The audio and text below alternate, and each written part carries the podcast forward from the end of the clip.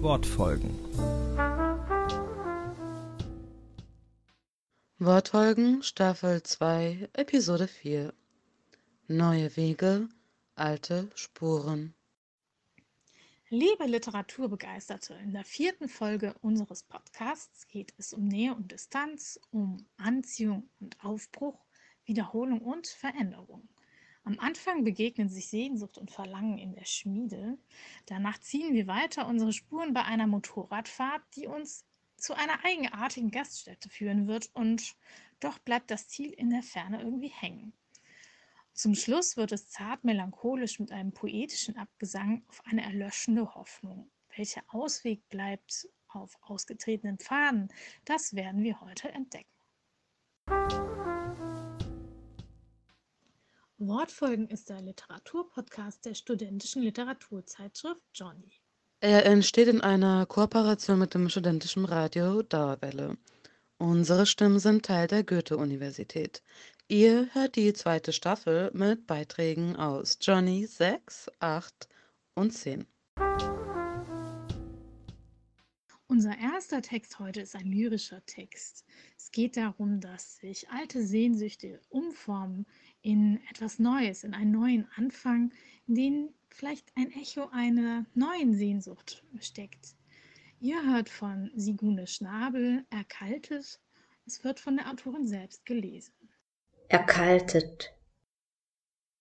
Einst glühte dein Verlangen auf dem Amboss und bog sich in die Form von einer Hand, die funkelnd eine neue Welt erschloss und weich von mir geschaffen, vor mir stand.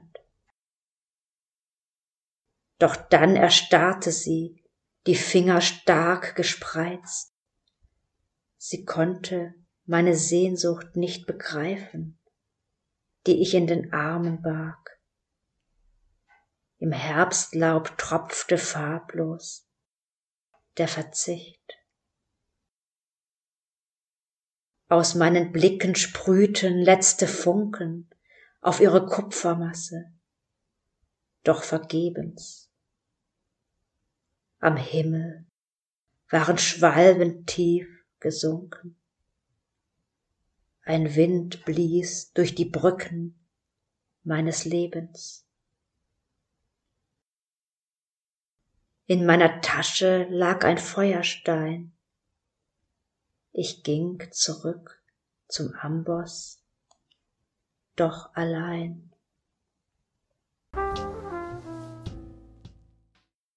Was passiert eigentlich, wenn die Schallplatte des Lebens aus der Spur gerät? Wir begleiten eine Motorradfahrerin auf ihrer Reise und erkunden dabei neue Wege. Aus der Spur von Nicole Berns, gelesen von der Autorin aus der Spur. Das Frustrierende an einer kaputten Schallplatte ist, dass sie uns bis zu einem bestimmten Punkt in der Sicherheit wiegt, ihre fröhlichen und traurigen Lieder würden einwandfrei zum Ende weiterlaufen.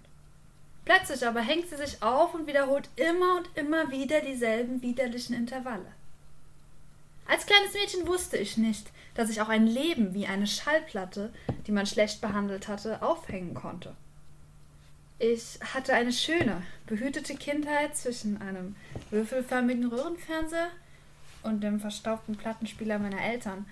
Mit sechs Jahren beschloss ich, dass ich wie der Mann auf dem Cover meines Lieblingsalbums irgendwann einmal Motorrad fahren und dabei Gitarre spielen würde. Ich habe mir vorgestellt, wie ich, wenn ich einmal erwachsen wäre, durch die Welt und weiter bis zum Mond rasen würde den Übergang von dem funktionierenden zum kaputten Teil meines Lebens bemerkte ich nicht, als ich mit 20 Jahren auf dem Motorrad über eine Waldstraße fuhr. In der Ferne donnerte es, aber ich wusste nicht, ob es von den düsteren Wolken über mir kam oder ob es Teil des pathetischen Rocks war, der aus meinen Kopfhörern prasselte wie ein Gewitter. Der Regentropfen, der plötzlich auf meinem Visier zerklatschte, gab mir Gewissheit. Ich hatte wenig Lust, durch den Regen zu fahren, deshalb beschloss ich, irgendwo einen Unterstellplatz zu suchen. Noch während ich das dachte, erhob sich vor mir in der Ferne ein Schild aus dem Boden, auf dem Gasthaus stand. Ich war solche Schilder bereits gewohnt. Gerade an Landstraßen fanden sich immer wieder Hotels, die von den Sonntagsausflügen irgendwelcher Motorradfahrer lebten. Was ich kurz darauf an der Straße fand, entsprach meiner Erwartung ein großes, graues Gebäude, umgeben vom Wald. Aber dass es meine Räder über die Schwelle dieses Grundstücks zog, war kein Zufall. Es kommt der Sache näher zu behaupten, dass das Gasthaus wohlwissend seine Schwelle unter meine Räder schob. Ich stellte meine Maschine ab, als der Platzregen begann. In der Hoffnung, nicht ganz durchnässt zu werden, flüchtete ich mich über den leeren Parkplatz unter das Dach der grauen Veranda am Eingang des Hauses. Nur mein Motorrad stand einsam auf der Asphaltfläche. Ich trat zum Haupteingang, stellte fest, dass die Tür nur angelehnt war und betrat das Gasthaus. Wie schön, Sie hier zu sehen, begrüßte mich unerwartet ein Portier. Bevor ich etwas erwidern konnte, streckte er schon den Arm aus und bat freundlich um meine Lederjacke. Sie werden verstehen, es gibt hier einen Dresscode. Als hätte er meine unangemessene Kleidung erwartet, nahm er einen weißen, extravaganten Blazer vom Haken neben sich und hielt ihn mir entgegen. Auf der Innenseite stand mit silbernen Lettern mein Name. Ich schaute vom Stoff auf in den Raum. Vor mir war ein Salon mit glänzenden Holztresen und bequemen Korbsesseln. Durch einen großen Bogen konnte man im Nebenzimmer einer feinen Gesellschaft beim Essen zusehen. In dem Gefühl, eine wichtige Versammlung gestört zu haben, versuchte ich wieder zu gehen. Doch der Portier hielt mich auf, besorgt um meine Verfassung. Sie sind hier richtig. Bitte geben Sie mir Ihre Jacke. Verwirrt tat ich, was er wollte, und äh, zog mir den weißen Blazer über. Schon trieften von meinem nassen, kürzlich erst feuerrot gefärbten Haaren Pigmente auf das Weiß und hinterließen rote Streifen. Da der Portier darauf beharrte, trat ich tiefer in den feinen Salon hinein. Der Blazer lag ungewöhnlich schwer auf meinen Schultern. Ich hatte das Gefühl, er würde mich gleich in den Boden ziehen. So wartete ich zum feinen Holztresen, an dem sich nur zwei andere Menschen befanden. Eine Frau im goldenen Abendkleid und ein Mann, der Scheuklappen trug. Offenbar war es dem Mann egal, was andere von ihm dachten, überlegte ich, denn für mich sah er aus wie ein Idiot. Er und die Frau standen in einiger Entfernung voneinander, schwiegen und starrten auf ihre Gläser. Ich trat näher ran, die Frau in Gold murmelte etwas. Wo bin ich hier? Fragte ich den Gastwirt, während ich auf einen Hocker kletterte. Der Klang von aufschäumender Milch durchbrach die ruhige, entspannte Atmosphäre des Salons und die Luft verströmte den angenehmen Geruch von herben Arabikabohnen. Mit einem freundlichen Lächeln stellte mir der Gastwirt meine Tasse Kaffee vor die Nase, bevor ich darum gebeten hatte. Ich ergriff verwundert das warme Porzellan, ohne jedoch meinen Gesprächspartner aus den Augen zu lassen. Immerhin war er mir noch eine Antwort schuldig. Dies ist ein Clubgebäude und Sie sind Mitglied, sagte der Mann. Noch immer verwirrt schüttelte ich den Kopf. Es muss sich um ein Missverständnis handeln. Ich bin kein Mitglied. Ernst, aber freundlich antwortete mir der Gastwirt. Wir sind in diesem Etablissement strengstens darauf bedacht, keine Fehler zu machen. Sie haben sich diese Mitgliedschaft verdient. Ich sah nach rechts und nach links. Die übrigen Gäste schienen alle aus hohen Kreisen zu kommen. Ich passte nicht dazu. Wie habe ich mir das verdient? hörte ich mich selbst fragen. Weil ich noch immer die warme Tasse in der Hand hielt, beschloss ich endlich etwas zu trinken. Das wissen Sie doch, meinte mein Gegenüber mit einem breiten Lächeln. Ich schluckte. Aber was ich schluckte, war kein Kaffee, sondern kaltes Wasser. Wieder blickte ich auf die Tasse, sah den Dampf über dem schwarzen Kaffee aufsteigen, roch das herrliche Aroma. Wieder probierte ich und trank kaltes Wasser. Nervös streifte ich meine nassen Haare zurück. Jetzt klebt doch das Rot an meinem Ärmel. Hatte ich einen Motorradunfall? Ist das hier die Hölle? brach es so direkt und plötzlich aus mir heraus, dass ich mich selbst über meine Worte wunderte. Der Gastwirt schaute mich irritiert an. Ich hoffe nicht. Uns ist das Wohl unserer Mitglieder sehr wichtig.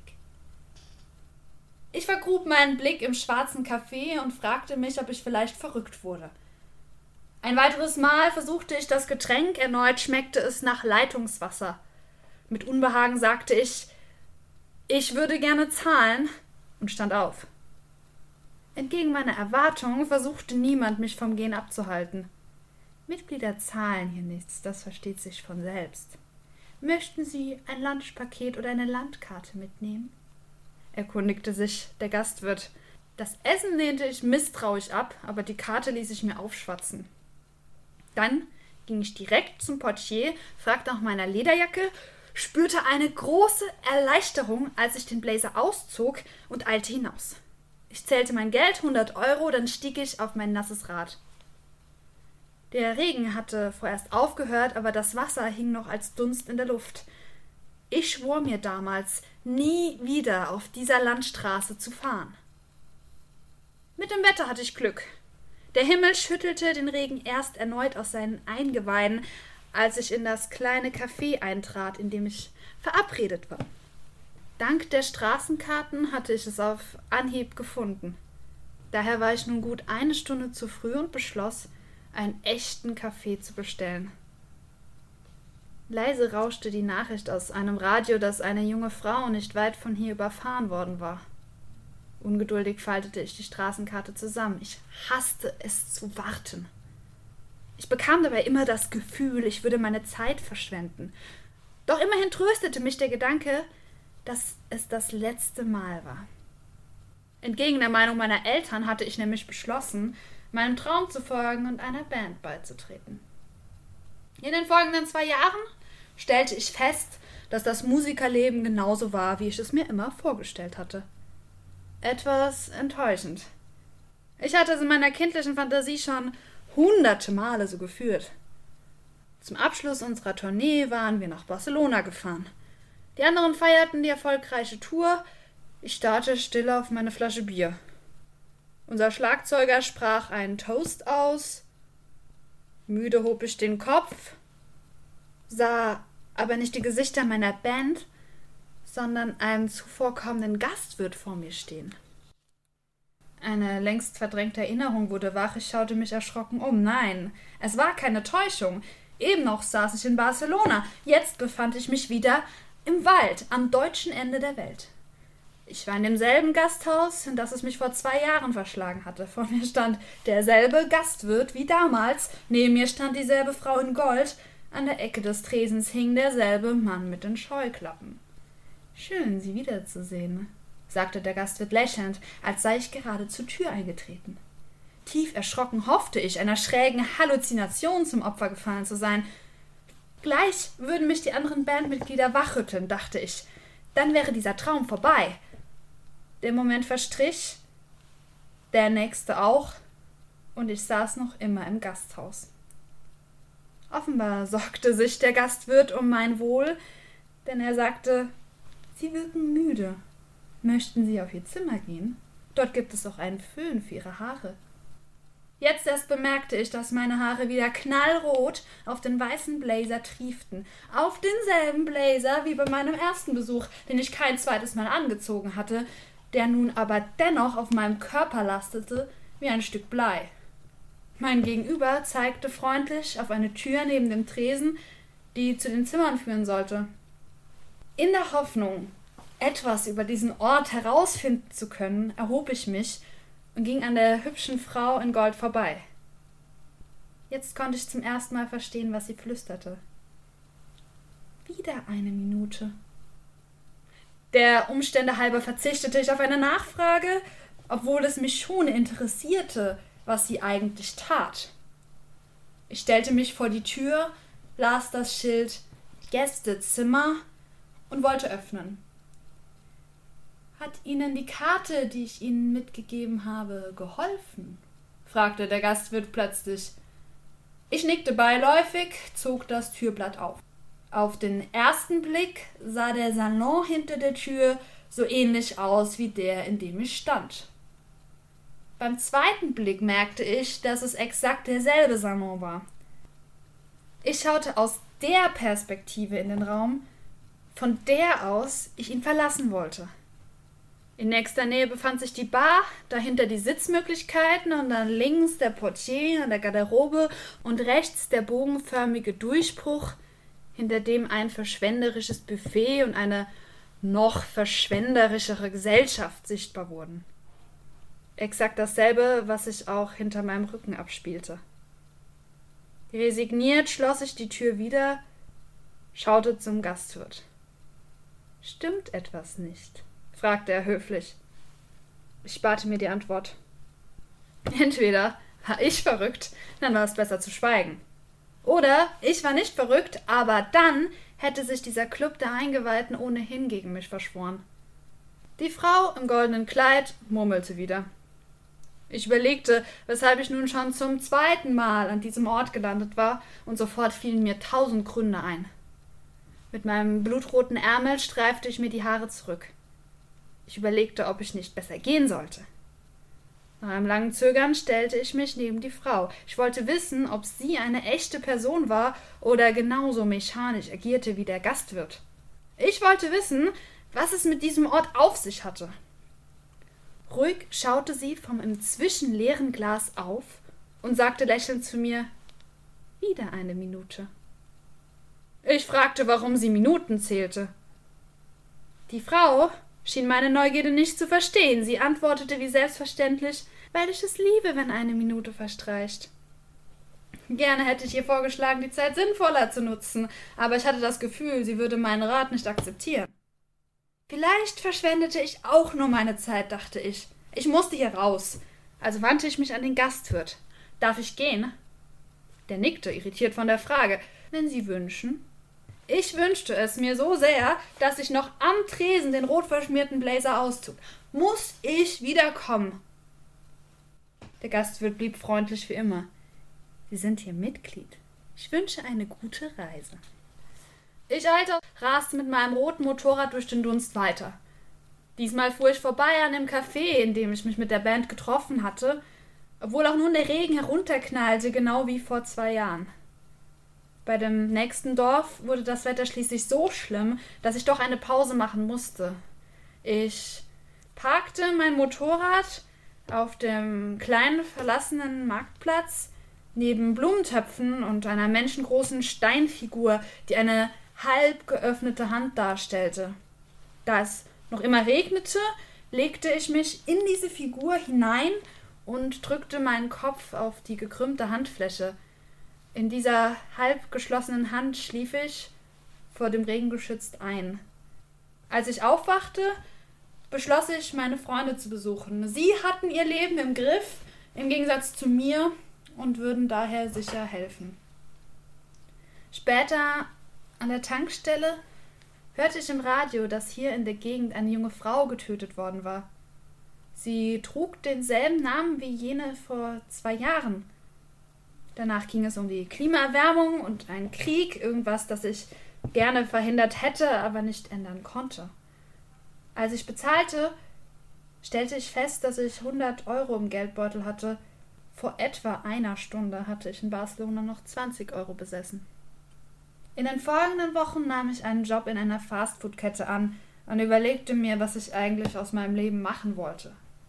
Meine Freunde verstanden nicht, weshalb ich meinen Traum, Musikerin zu werden, ohne einen Versuch aufgegeben hatte. Sie konnten nicht wissen, dass ich es versucht hatte. Dieser Teil meines Lebens war aus dem kollektiven Gedächtnis gelöscht worden. Zwei Jahre, die es nie gegeben hatte.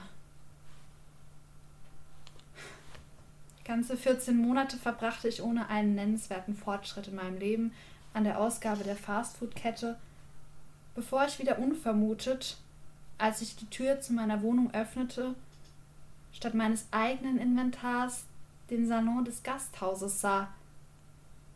Diesmal nicht, dachte ich und schmiss das Türblatt ins Schloss. Da fragte es neben mir, gibt es denn ein Problem mit unseren Gästezimmern? Ich drehte mich nach rechts, sah den Mann mit den Scheuklappen und die Frau mit dem leeren Glas. Gesprochen hatte natürlich der Gastwirt. Zum zweiten Mal schon wollen sie zu ihrem Zimmer gehen und drehen dann plötzlich um. Gefällt ihnen etwas nicht? Das Gefühl der Verzweiflung kroch wie ein fetter Wurm von meinem Magen hinauf in den Hals und blieb dort stecken. Meine nassen, roten Strähnen klebten auf dem weißen Blazer. Warum bin ich hier? schrie ich. Was habe ich getan, dass ich so bestraft werde?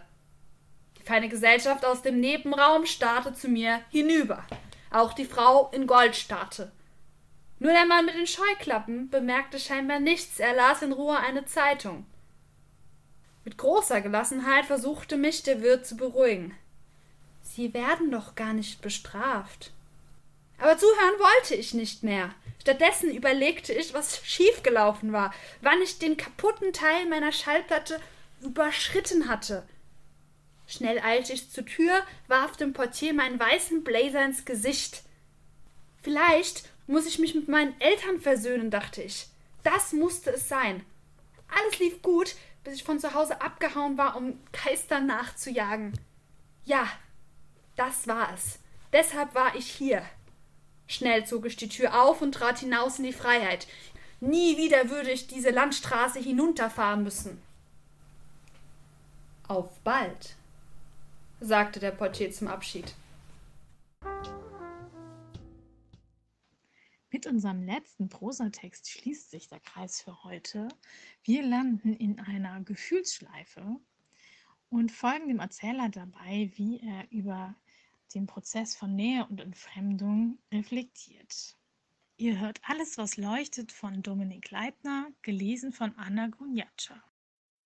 Alles, was leuchtet von Dominik Leitner. Natürlich habe ich es bemerkt. Du hast dich gerade nur ein bisschen zur Seite gedreht, aber es war ein bisschen genug. Und während du immer noch neben mir liegst, hat sich zwischen uns eine kleine Unendlichkeit geöffnet. In ihr verschwinden alle Worte, die wir uns gerne sagen würden, und auch all jene, die wir uns an den Kopf werfen möchten. Was bleibt, ist die Stille. Was bleibt, ist nur die Ferne, so ganz ohne Distanz. Was bleibt, ist nur diese wachsende Gewissheit. Es ist nichts, sagst du und besiegelst mit deiner sanften Stimme unseren Untergang. Wir wissen doch beide, dass in diesem Nichts nicht weniger steckt als unser ganzes Versagen. Dass du in dieses Nichts all meine Laster gepackt hast und jede Minute unserer gelogenen Fröhlichkeit. Wir wissen es doch beide, dass es von nun an aus diesem Hier kein Zurück mehr geben wird. Ich drehe mich weg von dir. Wir liegen Rücken an Rücken, zwischen unseren Blicken liegt jetzt der ganze Erdball. Ich höre dein leises Weinen, aber ich drehe mich nicht um zu dir. Hier gibt es nichts mehr zu retten. Nichts wird mehr von uns übrig bleiben, weil wir wohl nichts weiter sind als nicht in der Lage. Es nichts weiter ist als nicht wirklich Liebe, weil wir wohl nichts weiter sind als nicht mehr zu retten. Es hätte stehen bleiben müssen. Vollkommener Stillstand. Es hätte sich nicht mehr verändern dürfen, dann wären wir für die Ewigkeit gewesen. Doch mit jedem Tag, mit jedem Blick, mit jedem Kuss hast du dich verändert und ich mich wohl auch.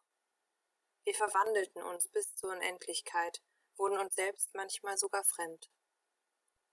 Aber wir halten weiter durch und sagen nichts, obwohl wir das Ende bereits kennen. Wir verlassen nicht den Kinosaal, obwohl man uns nach der Hälfte bereits den ganzen Film gespoilert hat. Wir halten durch, halten uns fest, halten es aus, dass dieses Nichts zwischen uns immer größer wird.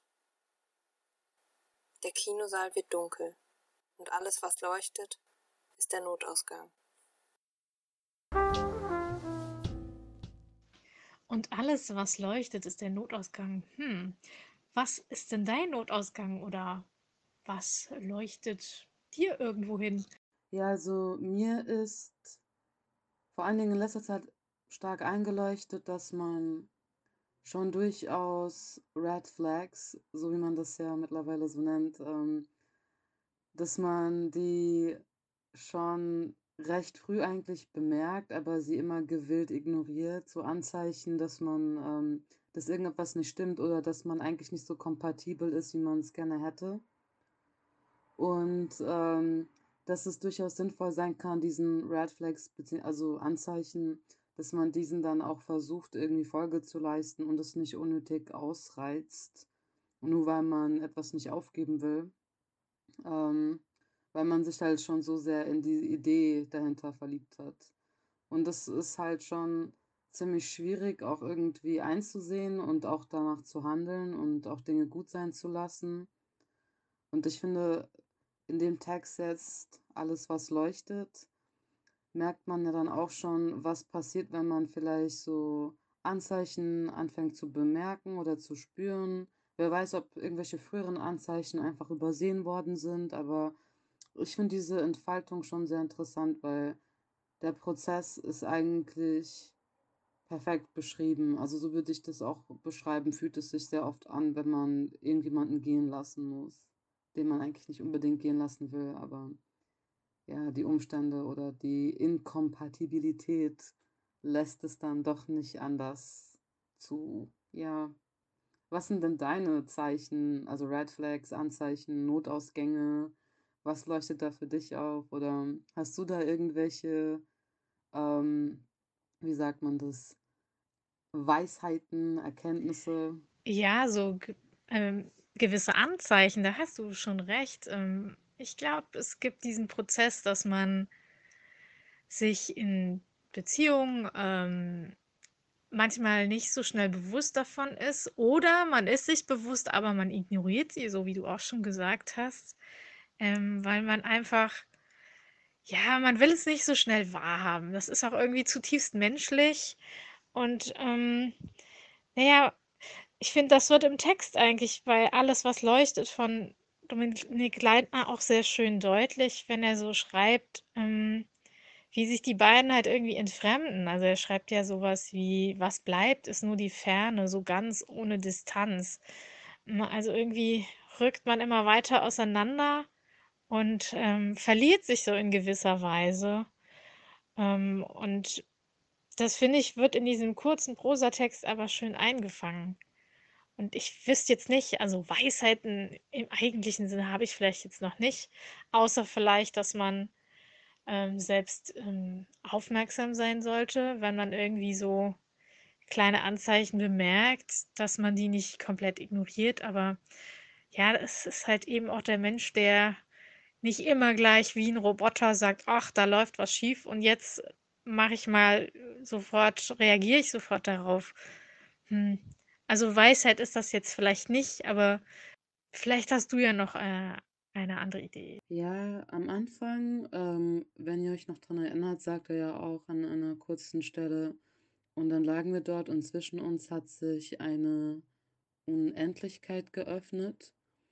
Und wenn es ja wirklich eine Frage gibt, die ich mir ziemlich oft auch stelle, dann ist es schon diese Frage, ob es ob irgendetwas überhaupt ähm, für die Unendlichkeit geschaffen ist. Also ob Beziehungen zum Beispiel nicht in ihrer Natur schon eigentlich endlich sind und manche können länger dauern und manche kürzer, aber das ist diese eine unendlich geltende Beziehung, ob es die überhaupt gibt und was eigentlich auch mit Seelenverwandtschaft zum Beispiel in dem Zusammenhang ist, ob das überhaupt realistisch ist und ob es nicht überhaupt auch einfach zur menschlichen Dasein dazugehört, dass wir einfach Dinge erfahren und erleben und dass das eigentlich einfach auch Leben ist und dass das Leben einfach aus Erfahrungen besteht, die man macht.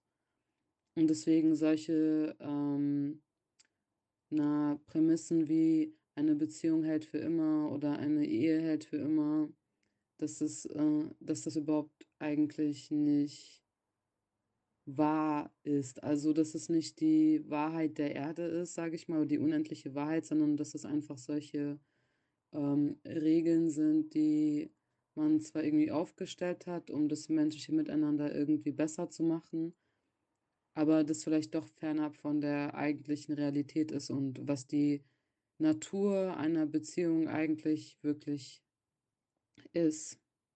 Ja.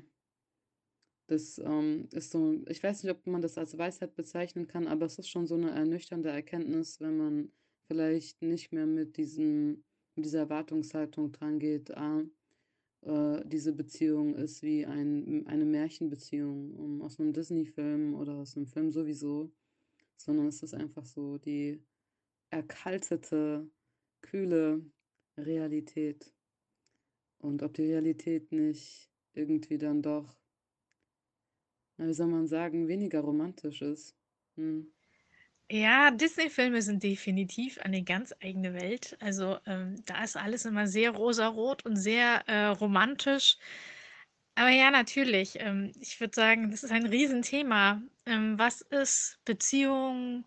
Ähm, wie lange halten Beziehungen? Ähm, ich würde sagen, dass sich da an dem Bild ähm, im, in unserer heutigen Zeit sehr viel dran verändert.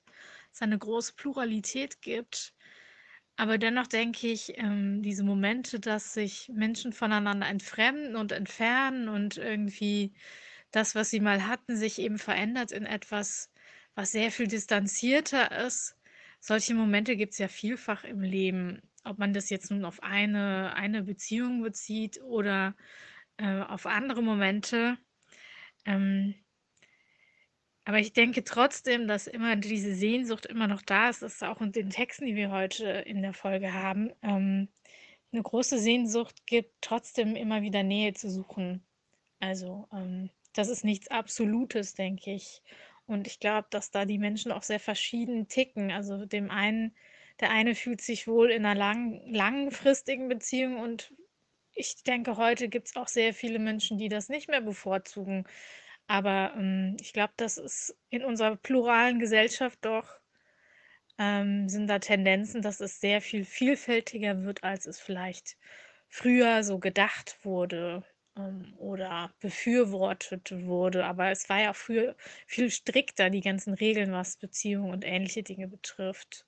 Da fällt mir auch gerade ein, dass ja bei dem ersten Gedicht, was wir heute gehört haben, von Sigune Schnabel erkaltet, ähm, ja auch dieser Prozess der Entfremdung sehr schön beschrieben wird, also sehr schön bildlich beschrieben wird mit diesem Bild der Schmiede.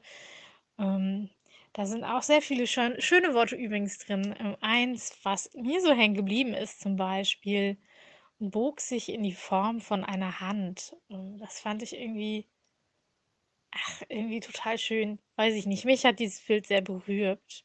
berührt. Ähm, ich weiß nicht, hast du da noch andere schöne Worte? Ich fand, da steckt nämlich noch mehr drin. Definitiv. Also ähm, einmal ist mir an schönen Worten aufgefallen, funkelnd eine neue Welt erschloss. Ich denke, das ist definitiv etwas, ähm, was irgendwann eintritt, wenn man zum Beispiel jemanden gehen lassen musste, sei es, wie du es ja auch eben erwähnt hast, gibt es ja auch außer romantischen Beziehungen noch andere Formen von Beziehungen, die sich verändern, wo man lernen muss, Dinge gehen zu lassen oder Veränderungen in der Menschenbeziehungen zu verändern, also zum Beispiel Freundschaften oder vielleicht auch Familienmitgliedern. Und ich finde, dieses Funkeln eine neue Welt erschloss, bedeutet irgendwie auch, dass man irgendwann den Lichtblick sieht nach so einem Prozess, dass man irgendwann für sich ähm, einen neuen Sinn blinken sieht und man erschließt sich dann eine neue Interpretation auch seines Selbst und wie man vielleicht in Zukunft mit Beziehungen umgehen möchte. Und was dann auch noch damit einhergeht, finde ich, ist einmal auch dieser Ausdruck, der auch wunderschön ist. Ähm, Im Herbstlaub tropfte farblos der Verzicht. Oft ist es auch so, wenn man Beziehungen beendet, dass man erstmal eine Zeit lang auf Beziehungen auch verzichtet und auch versucht, sich dem ein bisschen zu enthalten, um halt auch mal gesunde Distanzen zu Beziehungen überhaupt zu gewinnen und auch Dynamiken irgendwie zu überdenken und auch halt aus den Fehlern in der vorhergegangenen Beziehung, die beendet worden ist, auch zu lernen.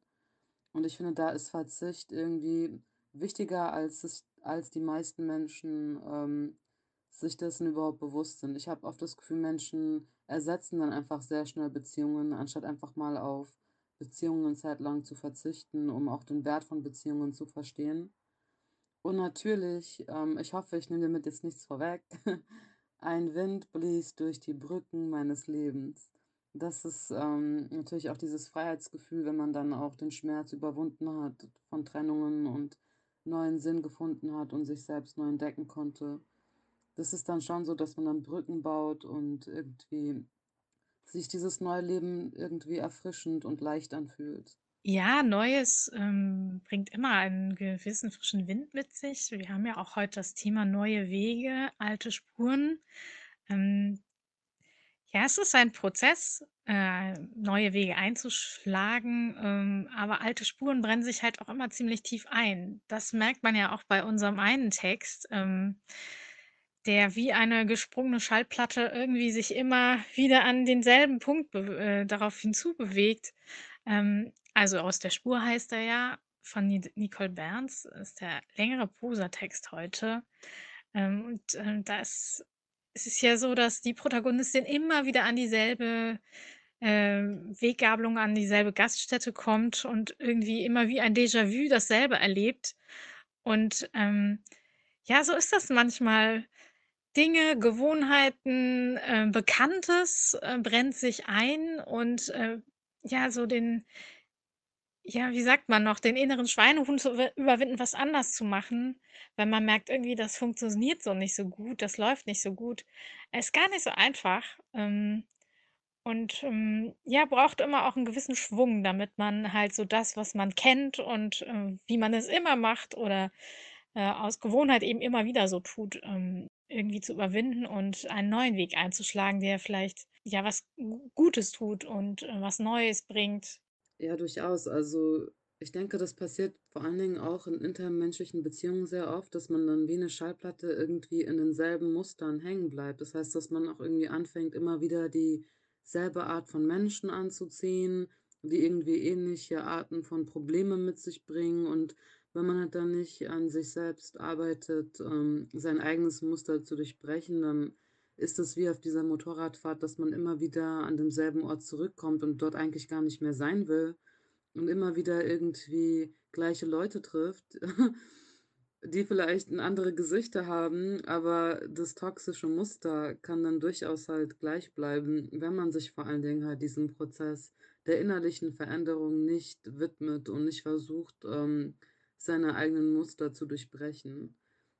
Klar, die Gewohnheit ähm, ist halt eben da und es ist halt eben schwierig, sich da zu überwinden und ähm, an, also sich neue Dinge anzugewöhnen. Aber ich denke, das lohnt sich in jedem Fall. Also man merkt ja auch, wie verzweifelt die Protagonistin auf dem Motorrad zum Beispiel ist, wenn sie halt jedes Mal ähm, dieselben Geschehnisse wieder durchleben muss und überhaupt nicht versteht, warum das so ist.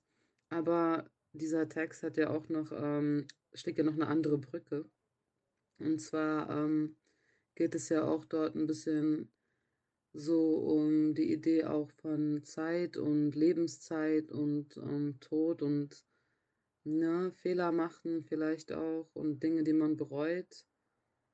Äh, und wenn man könnte, würde man an diesem Punkt in der Schallplatte gerne zurückspulen und um irgendwie diesen Fehler neu zu überschreiben auch.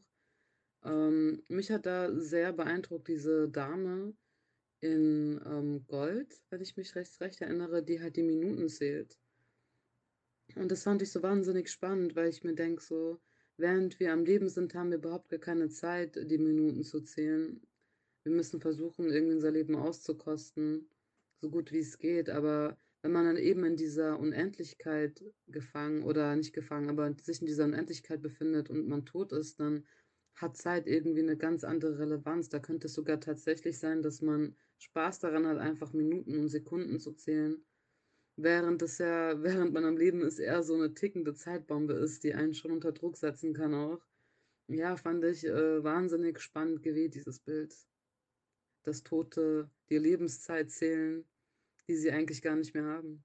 Ja, ich denke, äh, Zeit ähm, und Zeitgefühl äh, spielen eine Rolle. Also ähm, wenn man im Leben steht und ähm, sein Leben lebt, dann äh, rennt die Zeit ja gefühlt immer weg. Und man hat sie gar nicht so bewusst häufig vor Augen. Man denkt halt, ach ja, das ist noch unendlich Zeit. Aber hier wird halt mit dem Bild ähm, gespielt, es wird umgedreht. Wenn man sich quasi dann in so einem Kontinuum befindet, also so einer gefühlten Ewigkeit, dann ähm, die Dame mit den Minuten, die sie zählt, ähm, für mich schafft sie sich auch Struktur. Also man hat dann so eine Unendlichkeit, die ist aber auch irgendwas Unförmiges. Ähm, Und ähm, ja, irgendwie wird es natürlich auch ein Stück weit ad absurdum geführt. Also da der Mann mit den Scheuklappen zum Beispiel, da musste ich so dran denken, okay, äh, ja, die alten Spuren, ne? Also irgendwie, man hat so seinen sturen Blick nach vorne. Also durch Scheuklappen guckt ein Pferd ja auch nur in eine Richtung und kann einen gewissen Teil gar nicht sehen. Und ähm, ja, das so ein bisschen auf die Schippe zu nehmen und irgendwie äh, so zu überzeichnen, fand ich halt hier auch sehr, sehr bildlich, sehr, sehr spannend gewählt, weil äh, dadurch halt einem andere Dinge natürlich dann äh, stärker auffallen, ähm, wie die Zeit, die verrinnt oder ähm, die Lebensträume. Ich denke, hier geht es auch stark um Lebensträume, die quasi nicht ähm, erfüllt werden oder ähm, die, die auf jeden Fall eine Rolle spielen bei der Protagonistin. Ja, also ähm, es hat schon fast was von so einem Theaterstück, finde ich. Ja, das mit den Scheuklappen, das ist schon sehr richtig. Ich glaube auch, dass viele Menschen mit diesen Scheuklappen tatsächlich durchs Leben trotten. Einerseits, weil das halt schneller zum Ziel führt, aber es hat natürlich auch Nachteile, und zwar, dass man ähm, das ganz, das große Ganze nicht irgendwie immer auf einen Blick hat, sondern irgendwie nur ähm, Schritt für Schritt geht. Was irgendwie, denke ich, auch wichtig ist, um Ziele zu erreichen, dass man sich nicht von diesem großen Ganzen permanent stressen lässt, sondern einfach Schritt für Schritt auch macht. Aber ähm, ja, in manchen Situationen ist halt dieser Weitblick auch sehr wichtig und das können Scheuklappen durchaus verändern. Es gibt auch irgendwie so ein russisches Sprichwort, wo man dann irgendwie sagt, dass man wie sich, also dass man so trottet wie ein Esel. Und Esel haben ja auch auf so äh, Scheuklappen auf und das ist damit dann auch gemeint. Ähm, ja, ich denke, wenn man halt diese Unendlichkeit hat, wie diese Frau, die diese Minuten einfach herunterzählt und man ist halt in dieser Unendlichkeit irgendwie, ähm, wie du sagst, gefangen. Ich kann den Gedanken nach Struktur auch verstehen. Ich könnte mir aber auch vorstellen, dass man dann irgendwann so anfängt zu versinken. Also, dass diese Unendlichkeit vielleicht auch wie so eine depressive Verstimmung sich anfühlen kann, in, in der man irgendwie einfach untergeht und irgendwie nicht rauskommt oder so. Aber ich weiß nicht. Ich finde, du hast aber auf jeden Fall recht, dass es ähm, ein gutes Theaterstück auch äh, sein könnte und auch interessant wäre es zu, also zu inszenieren. Auch die einzelnen Figuren, die auch dargestellt werden. Ja, ich frage mich auch, ob diese Lebensträume, ähm, die du ja auch angesprochen hast, eben, ob sie sich irgendwie erfüllen konnten. Denn ich denke, ich, also ich persönlich habe eine wahnsinnig große Angst, dass ähm, mein Leben irgendwie vorbeigeht und ich es nicht geschafft habe, meinen Lebenstraum umzusetzen.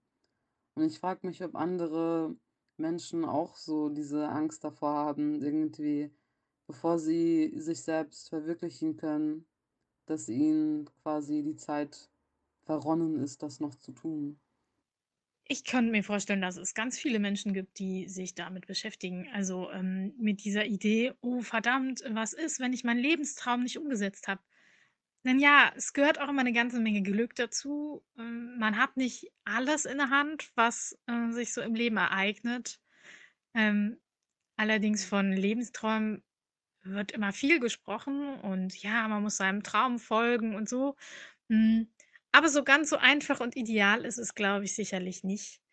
Ähm, aber mir fiel gerade noch ein, ähm, dass man ja ausgetretene Pfade ähm, gar nicht so leicht verlassen kann und dass da auch eine ganze Menge Mut zugehört, sich eben dessen bewusst zu sein und zu sagen, so, ich will es aber nicht mehr so machen, weil es gute Gründe dafür gibt. Das spielt bei Lebensträumen natürlich genauso eine Rolle, ähm, dass man den Mut zusammenpackt, äh, Dinge anzupacken und äh, sie umzusetzen. Naja, wenigstens hat man ja dann den Mut gefunden, es trotz allem zu probieren, trotz der Möglichkeit, dass es eventuell nicht klappt oder sehr schwierig werden könnte. Ich bin der Meinung, dass Mut schon eine wichtige Essenz des Lebens auch ist. Und dieser Essenz des Lebens begegnen wir auch in unserer nächsten Folge. Und ich hoffe, dass ihr den Mut habt, auch dort wieder einzuschalten. Das war Wortfolgen Staffel 2, Episode 4. Neue Wege, alte Spuren. Worte dieser Folge. Als erstes habt ihr gehört Erkaltet von Segune Schnabel. Erschienen in Formen Johnny 6, Frankfurt 2017 und gelesen von der werten Autorin selbst. Aus der Spur von Nicole Berns. Erschienen in Spuren Johnny 10. Frankfurt 2019. Gelesen von Nicole Berns. Als letztes habt ihr gehört Alles, was leuchtet von Dominik Leitner, erschienen in Metamorphosen Johnny 8, Frankfurt 2019. Es wurde gelesen von Anna Gunjatscha. Wir hören